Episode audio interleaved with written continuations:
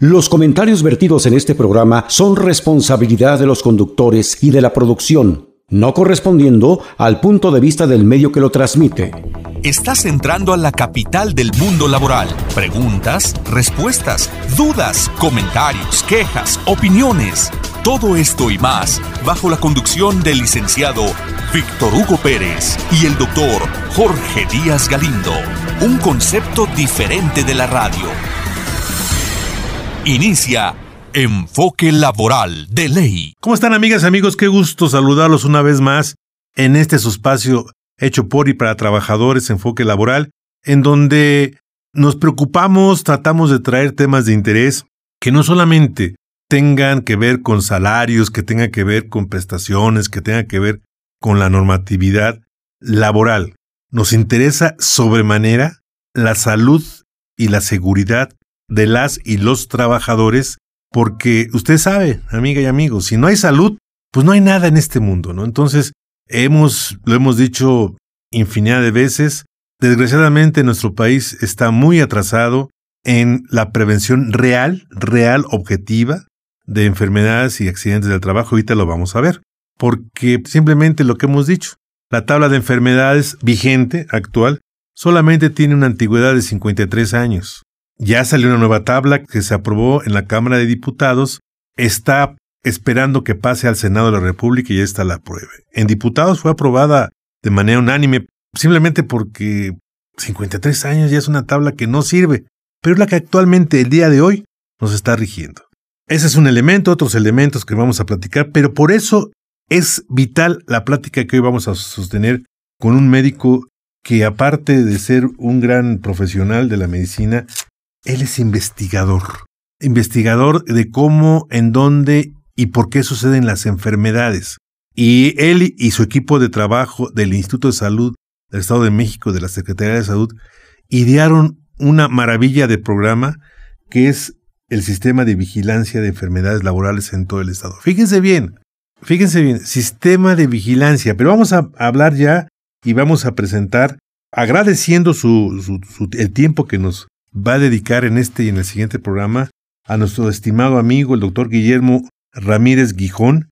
Él es jefe del Departamento de Vigilancia Epidemiológica del Instituto de Salud del Estado de México y de la Secretaría de Salud igual del Estado de México.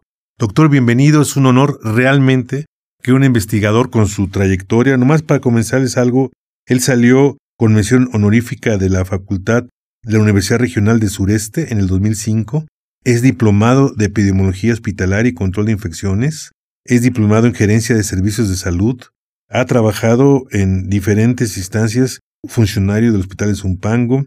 Estuvo en la Cruz Roja y de diciembre también, obviamente, en el Seguro Popular. Entonces, es una persona que tiene toda la, la experiencia del mundo y actualmente nos honra en el comité, en la Comisión Estatal de Seguridad y Salud en el Trabajo del Estado de México, siempre aportando situaciones muy importantes de su rama y que resultan vitales para tener un seguimiento.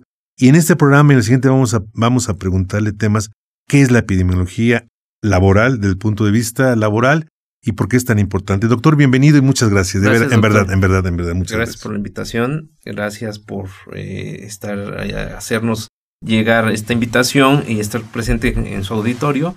Y pues, con gusto, doctora, participar con usted. Gracias.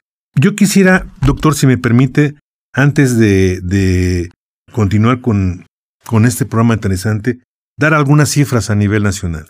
la institución oficial que lleva la estadística es el Instituto Mexicano del Seguro Social, pero la estadística data de 2022 no la publica mes con mes como debería de ser, pero bueno, tenemos 2022 que no está muy lejana, en donde nos habla que a nivel nacional ellos tienen registradas 1.064.182 empresas. Aquí en el Estado de México, en el 22, teníamos 78.226 empresas. Hoy ya anda, en el, en el 2023, anda arriba de 80.000 empresas. Tenemos a nivel nacional, hay 20 millones 717.849 trabajadores en el 22 que están sujetos al seguro de riesgos de trabajo. Y a nivel nacional existieron 565.473 riesgos de trabajo, entendidos estos como accidentes, enfermedades y accidentes de trayecto, que significan una tasa de 2,3.7 por cada 100 trabajadores. En el Estado de México tenemos en el 2022 un padrón de 2.491.784. Repito, para que ustedes tengan una idea, dos, casi dos y medio millones de trabajadoras y trabajadores que están bajo el, beneficio del seguro de riesgos de trabajo. Y de estos dos millones y medio, son 2.491.784, existieron 76.668 riesgos de trabajo. 76.668. La media nacional es 2.7 y nuestra media es 2.95. Estamos por arriba de la media nacional en dos décimas, pero dos décimas significan uno que otro trabajador. Hasta un centenar de trabajadores. Exactamente, entonces es preocupante que estemos por arriba de la media.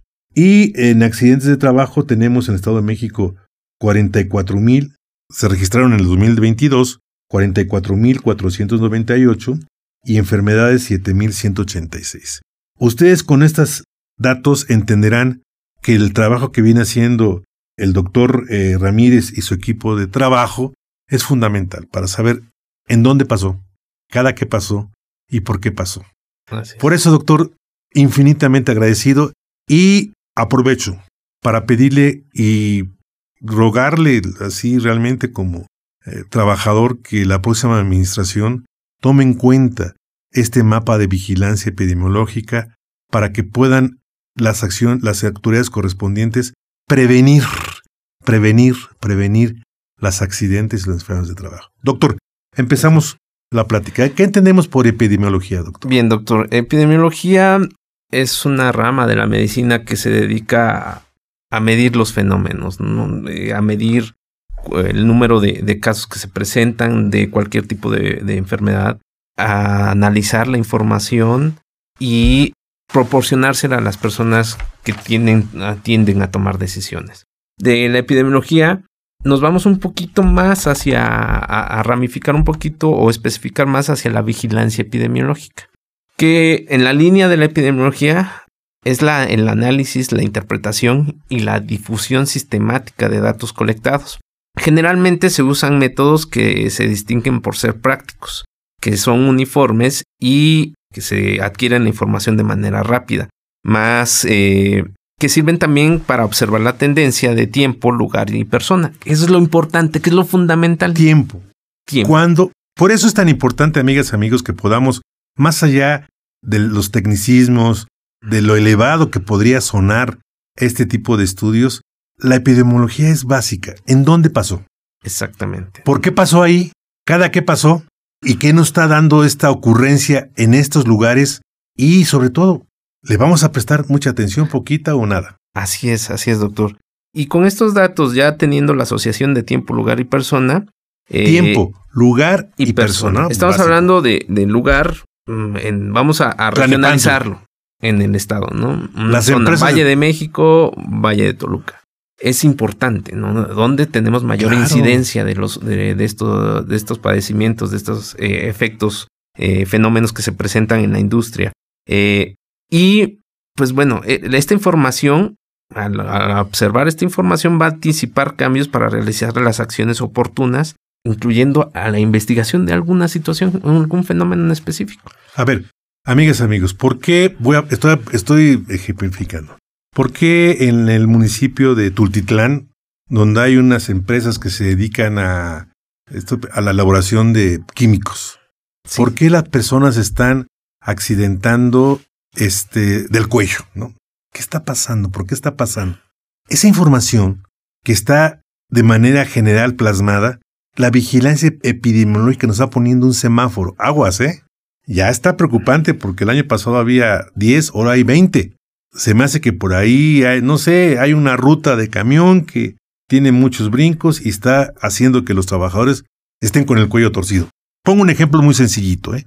Para poder establecer el mecanismo y evitar que el trabajador y la trabajadora se siga accidentando, enfermando, ¿verdad? Así es, doctor. Entonces, la importancia de los sistemas de vigilancia vamos a, reducirlo o a traspolarlo a, la enfermedad laboral. Y vamos a entender la, la enfermedad laboral como la contraída como resultado de exposición a factores de riesgo inherentes a la actividad laboral o del medio en el que el trabajador se ha visto obligado a trabajar. Entonces, con esta definición de enfermedad laboral, estamos teniendo, tenemos que identificar los factores que están interviniendo en la persona, durante qué tiempo y situarlos en un lugar.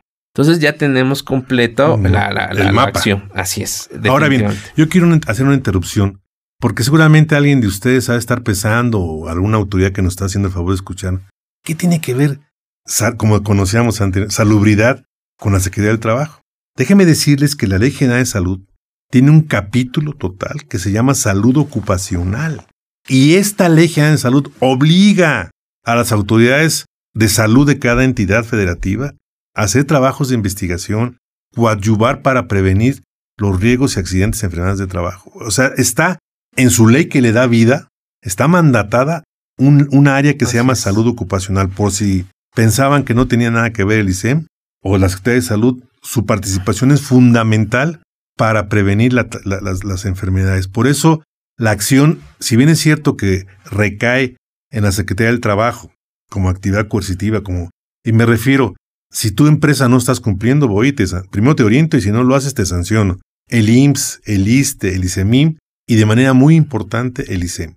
Y con la iniciativa del doctor Ramírez y su equipo de trabajo dijeron, vamos a hacer un mapa.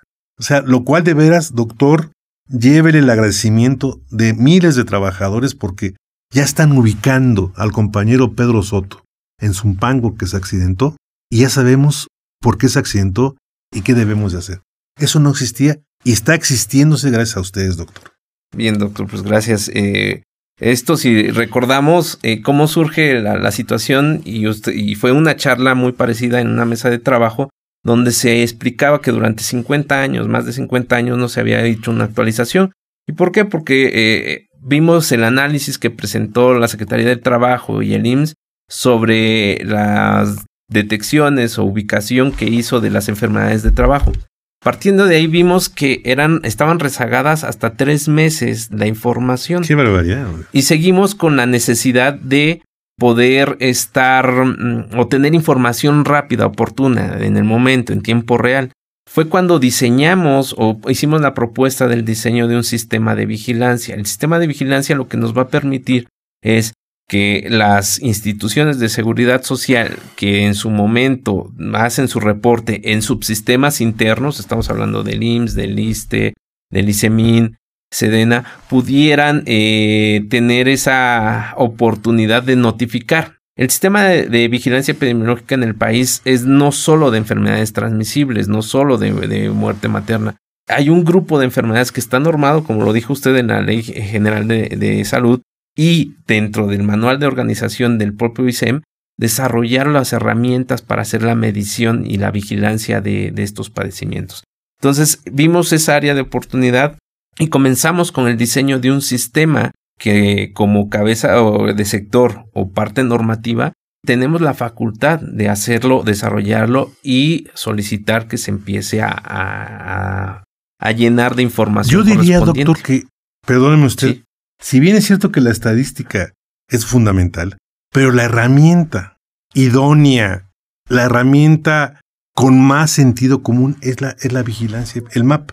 A ver, nos están diciendo que existieron enfermedades hipoacusia o que la gente o que se accidentaba muy frecuentemente de, de, rodilla o se fractura. Ok. Y el seguro social nos dice, bueno, este trabajador fue al hospital de Zumpango. Pero ¿en dónde pasó? ¿En qué fábrica pasó? ¿Qué es lo que están haciendo ustedes? Así es, este sistema lo que nos permite es ubicar eh, la razón social de la empresa donde, se, donde sucedió el evento o se asocia al padecimiento, de acuerdo a la información que nos manda el IMSS. Podemos identificar también el periodo en que fue ubicado, o sea, en el tiempo en qué mes fue ubicado el accidente o la enfermedad. Entonces, eh, no solo es el análisis de, la incidencia de los casos, cuál es la enfermedad con mayor frecuencia, sino que también nos permite ubicar la empresa en donde se está teniendo más incidencia o el tipo de, padecimientos que se están presentando. Y de acuerdo al rol o el análisis que realiza el NIMS, de a, qué asocia la enfermedad, nosotros podemos considerar el riesgo de X eh, maquinaria, de X sustancia en el resultado de la, de la enfermedad. Entonces, sí nos facilita mucho incorporar esa información. Y es una información que, o un sistema que es novedoso en el país, no existe. La Secretaría del Trabajo hace un registro de las enfermedades, pero se limita a, no con todas las variables que permiten un análisis eh, epidemiológico que, que, requerimos. Entonces, esa es la ventaja de haber desarrollado.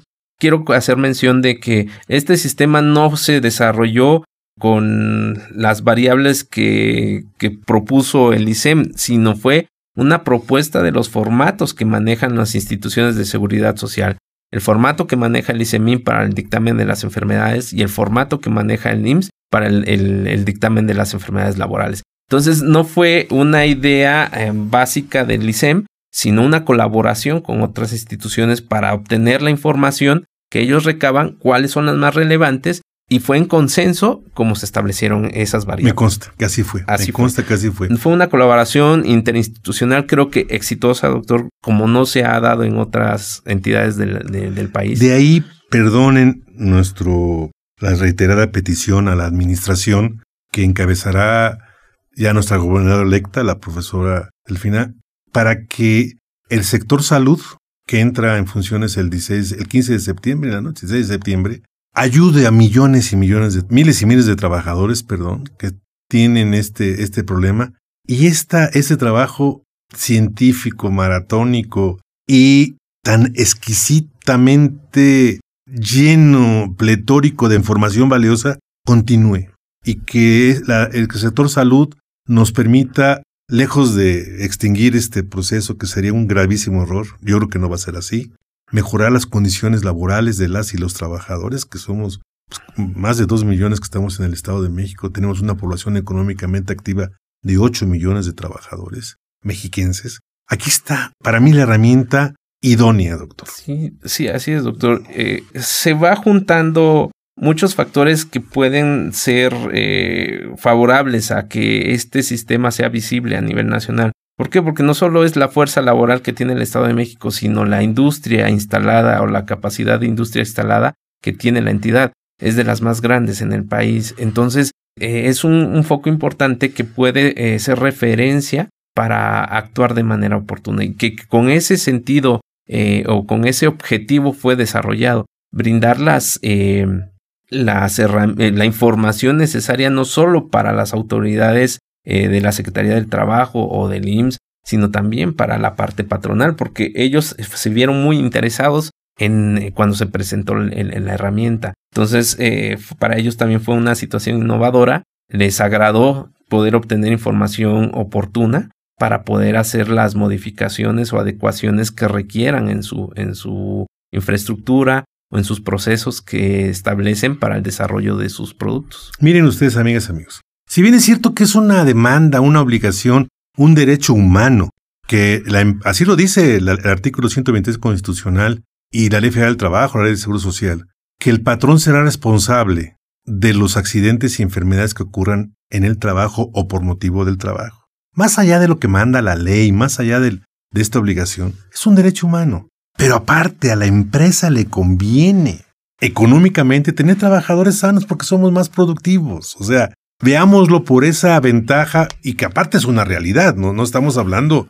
de un capricho y de un tipo que aquí está hablando con un científico como usted. No, estamos hablando de cómo los, los países que tienen eh, trabajadores sanos son más productivos, que tienen un ambiente laboral limpio de contaminantes y, tienen una trayectoria de su casa a su trabajo, de trabajo a su casa cuidada, son trabajadores productivos, que, que tienen es más, la productividad se refleja también en la competitividad en productos de calidad. Por eso lo que decía el doctor es muy cierto. Los empresarios dijeron, va, va, va. les interesó mucho esta herramienta. ¿Qué bondades tiene esta herramienta? No solo con la información que, se tiene. Tiene la capacidad de que todas las instituciones tengan acceso en tiempo real. Eh, sería un compromiso del instituto generar boletines de información mensual o alertar en caso de que se identifique un fenómeno anormal en la incidencia de casos de cualquier tipo de, casos o accidentes laborales y emitir a, las autoridades correspondientes esa, esa alerta. El acceso eh, es eh, restringido solamente a instituciones de seguridad social. Eh, ellos van a tener la posibilidad de hacer sus propias mediciones también, sus propios análisis. Con esa finalidad se construyó. La otra es que puede ser actualizado, en este caso se desarrolló con, con la lista ah, vigente, que son 161 padecimientos, tenemos la posibilidad de, de, actualizar eh, en cualquier momento el listado de, padecimientos para poderlos identificar de manera oportuna, ¿no? que, que vayan los, el, acorde al, al listado la clasificación que corresponde para también no hacer una diversificación de las variables, ¿no? Porque no, no, no tendría sentido. No, acabaríamos, no acabaríamos. Así es. Entonces, e, esa es una de las bondades. La otra, que el, el, el que, que, es un compromiso. Ahorita estamos en la fase del pilotaje porque tenemos que, que, firmar, o el instituto tiene que firmar a través del secretario el convenio de colaboración con otras Que ya sería la próxima administración. Exactamente. De hecho, déjame decirles que la Comisión Consultiva Estatal de Seguridad y Salud en el Trabajo la preside el señor gobernador, en este caso será la señora gobernadora electa. Ella preside esta comisión y el secretario técnico es el secretario de trabajo, o la secretaria que vayan a nombrar. Aquí está el ICEN, tiene una silla, y aquí tiene dos sillas, donde está el secretario y donde está el doctor Guillermo Ramírez. Hijón, repito, esta herramienta que ya está trabajada, pero que necesita oficializarse, háganlo a través del convenio. Ahora bien, Toco un tema también paralelo a este asunto que lo vamos a ampliar la semana que entra. El trabajador no solamente es el ente que está en la empresa, tiene su medio social donde vive, donde radica, donde... Vamos a pensar que estamos hablando del municipio Tultitlán o del municipio Lerma, municipio Toluca, en donde estamos detectando enfermedades de tipo social, drogadicción, alcoholismo, o enfermedades de tipo tropicales como el dengue, en fin, un tipo de cosas. Ese trabajador en la mañana entra a las 7 de la mañana a su empresa y lleva, este, lleva esta, estos tipos de padecimientos. Tengo entendido, doctor, que en este mapa de vigilancia epidemiológica también ese tipo de información que ustedes como ISEM tienen en su mapeo para saber que este trabajador o que este núcleo poblacional de donde emerge este trabajador o trabajadora trae un problema social de, de, tipo de adicción o trae un problema, como usted le llama, ¿no? de una enfermedad endémica ahí de esta región. Así es. Y entonces vas a decir, a ver, señor patrón, miren, vamos a una, una amibiasis, ¿no? Que de repente, lo digo con todo respeto, esa comunidad le dio diarrea, ¿no? Entonces, a ver, en una empresa hay una crisis de amibiasis. Darles un tratamiento antiparasitario junto con el IMSS para que no te falte la gente. Eh, a ese nivel de precisión llega, ¿verdad? Así es. Eh, eh, lo que nos va a facilitar la comunicación de, entre la empresa y las autoridades locales, hablamos de las jurisdicciones sanitarias, es la notificación. Hacer el cruce de la información de los sistemas que tenemos de enfermedades transmisibles con enfermedades laborables. A lo mejor podemos medir incluso hasta el ausentismo, como se hace una medición indirecta, así como se realizan eh, en, edades escolares, cuando empieza a haber eh, inasistencia en las escuelas, alerta, los supervisores nos alertan de que están faltando niños porque están enfermando, pero no saben por qué. Entonces es cuando las, las compañeras eh, técnicas en atención primaria de la salud, que son las visitadoras de la comunidad en, en el sistema de, de, salud, van al domicilio de las personas y empiezan a interrogar de qué es, la enfermedad. Entonces nos permite de hacer todo ese tipo de cruce de información. de veras, en serio. Yo digo chulada, pero es, es una herramienta, es una herramienta indispensable. Y ojo, ¿eh? es la única entidad en el país que gracias al actual secretario Fernández, al doctor Fernández, y al equipo que comanda el doctor Guillermo Ramírez, tiene elaborado casi al 100%, pero falta, todavía falta hacerlo. Ojo, ¿eh? Entonces estaríamos siendo, como siempre, el Estado de México pionera en esta situación a nivel nacional. Entonces, también, eh, estimada gobernadora electa, tome en cuenta esta situación en beneficio de los trabajadores y nos tenemos que ir, estimado doctor, repito, el doctor Guillermo Ramírez Guijón, jefe del Departamento de Vigilancia Epidemiológica del Instituto de Salud del Estado de México. Le pediríamos que en 30 segundos nos dé su mensaje final de este primer programa. Bien, doctor, pues agradezco mucho la invitación Es un gusto poder eh, coincidir con usted en, esa mesa de trabajo porque salieron resultados muy, muy, muy importantes, muy valiosos y esperamos seguir colaborando para el bienestar de todos los mexiquenses. Muchísimas gracias, doctor. Y ojalá, ojalá hacemos votos para que la próxima administración considere este programa tan profesional, este programa tan humanista, en beneficio no solamente de las y los trabajadores mexiquenses, sino del aparato productivo, de las empresas y de muchos elementos que dan la gran riqueza al Estado de México. Amigas, amigos, agradecemos a nuestro guía y conductor de lujo el día de hoy en esta máquina de esperanza, a nuestro amigo Fernando Sánchez. Nos despedimos y nos retiramos y reiteramos el, el, lema que nos ha dado vigencia durante más de 15 años a este espacio radiofónico. El que no vive para servir, no sirve para vivir. Aquí tenemos un ejemplo de un gran funcionario público que vive para servir. Muchísimas gracias, doctor, y a todo su equipo de trabajo. Agradecemos a Marco Antonio Leggi y Roberto Peruna, que paz descanse, que son los productores ejecutivos, y nos despedimos siempre, amigas y amigos, exhortándolos y motivándolos y emplazándolos para que dibujen una sonrisa en su rostro. Déjenla ahí, solamente Dios nos va a permitir escucharnos en ocho días. Que tengan excelente lunes, excelente semana y sobre todo sean inmensamente felices. Muchas gracias. Escuchaste Enfoque Laboral de Ley con Víctor Hugo Pérez y Jorge Díaz Galindo. Por Radio Mexiquense, una radio diferente.